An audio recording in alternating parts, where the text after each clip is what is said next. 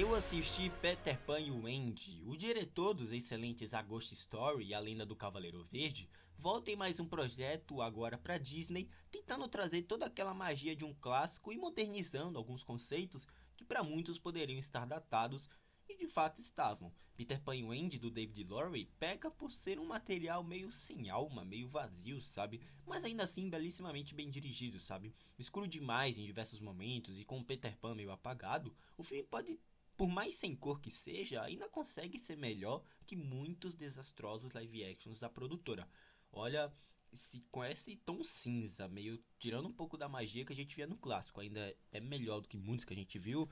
Imagina o nível que estavam os live actions da Disney, né? Estão, né? Mas enfim, Peter Pan e possui cenas lindíssimas visualmente, momentos de ação realmente empolgantes e cenas tão bem dirigidas quanto as dos outros projetos da carreira do diretor. Aqui é um bom foco no Capitão Gancho e na Wendy, seus arcos são atualizados para a nova geração, são bem construídos, bem trabalhados e toda a jornada de amadurecimento da protagonista, entrelaçando com sua relação com a sua mãe e o aceitamento a crescer, ao meu ver funciona bastante. O Peter Pan aqui é meio apagadinho sim, em momentos escanteados né? Outros têm aquela magia do clássico ou do bom filme de 2003, mas tudo bem, eu deixo passar. Gosto da Tinkerbell, da atuação do Jude Law como Capitão Gancho, sua relação com o Peter funciona bastante e até as cenas de combate conseguem te imergir nesse mundo, sabe?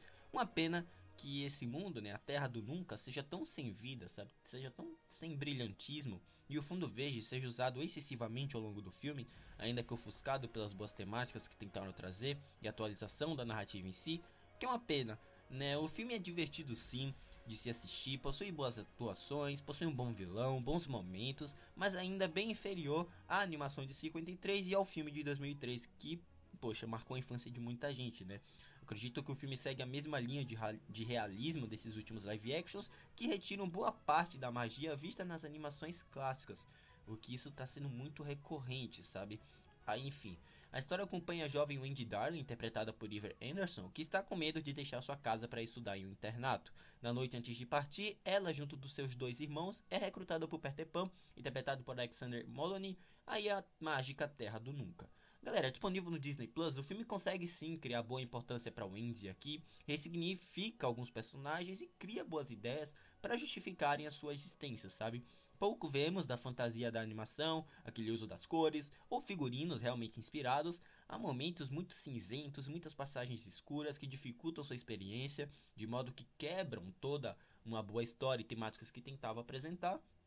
Os cenários são sim precários, acabam deixando visíveis o baixo orçamento e enfim, eu acredito ser uma boa surpresa, até porque eu imaginava ser bem pior ao que eu assisti e felizmente bem melhor também do que o Pinóquio do ano passado do Robert Zemeckis, né? O da Disney, não do, do, do Del Toro.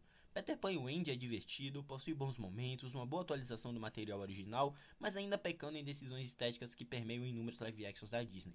Que é uma pena, né? Velhos erros. Dou a nota 6 para Peter Pan e Wendy, acho que é uma nota justa me desagradou em alguns momentos, me surpreendeu em outros, né? Uma boa direção, por exemplo. Eu torço, e aí mudando um pouco de assunto, galera, que o A Pequena Sereia, do Rob Marshall, acho que é esse o nome do diretor, com a Hailey Bailey, seja decente, sabe? Seja divertido, tenha um bom uso das cores, não seja tão escuro como eu vi algumas cenas do trailer.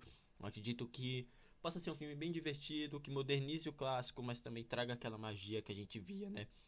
Vamos esperar. A Pequena Sereia estreia dia 25 e Peter Pan e Wendy está disponível agora no Disney Plus, tá bom? Vou deixando vocês por aqui, galera. Assistam, tirem suas próprias conclusões. Acredito que tem muita coisa para se gostar desse filme. A jornada de amadurecimento, a relação da Wendy com a mãe, a relação do, do Peter Pan né, com o, com o Capitão Gancho. Acho isso muito legal, muito, muito, sabe, muito inovador até né, dando uma nova, novos arcos a um clássico, enfim. Me, me siga no Twitter, onde tem minhas opiniões sobre filmes, séries de jogos, você fica por dentro de tudo que acontece aqui. Me siga na Cashbox, onde temos podcasts sobre games, review de filmes quando eu comento por aqui sobre eventos da cultura pop, e também na Cool, K-O-O, essa rede social de um nome bem esquisito, eu não estou sempre comentando assuntos da cultura pop, como costumo trazer no Twitter, nem nos meus podcasts, tá bom? Vou deixando vocês por aqui, galera. Assista Peter Pan e Wendy, tirem suas próprias conclusões. Acredito que é um filme bem divertido que vale a nota 6, né? É isso, um grande abraço e até a próxima. Tchau.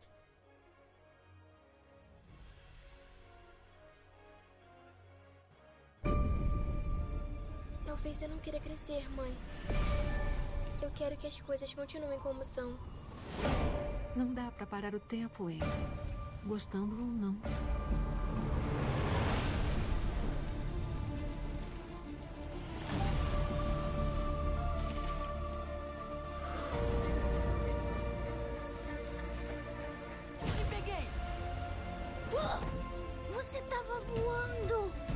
Acho que isso é um inseto. Não parece um inseto. Ela é uma fada. Você é o. Peter Pan? Esperavam outra pessoa? Eu tô voando!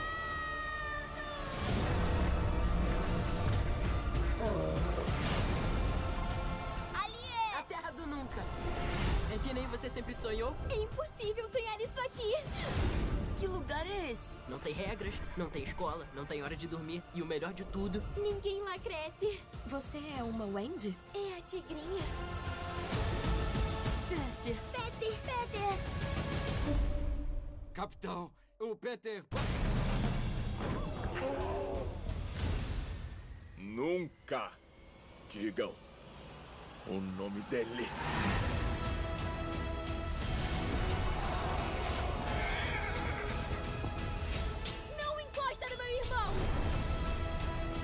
Sentiu saudade? Como nos velhos tempos. Todos os seus tempos são velhos, capitão. Todo mundo se segura! Ouviu isso? Aquele crocodilo é grande. Eu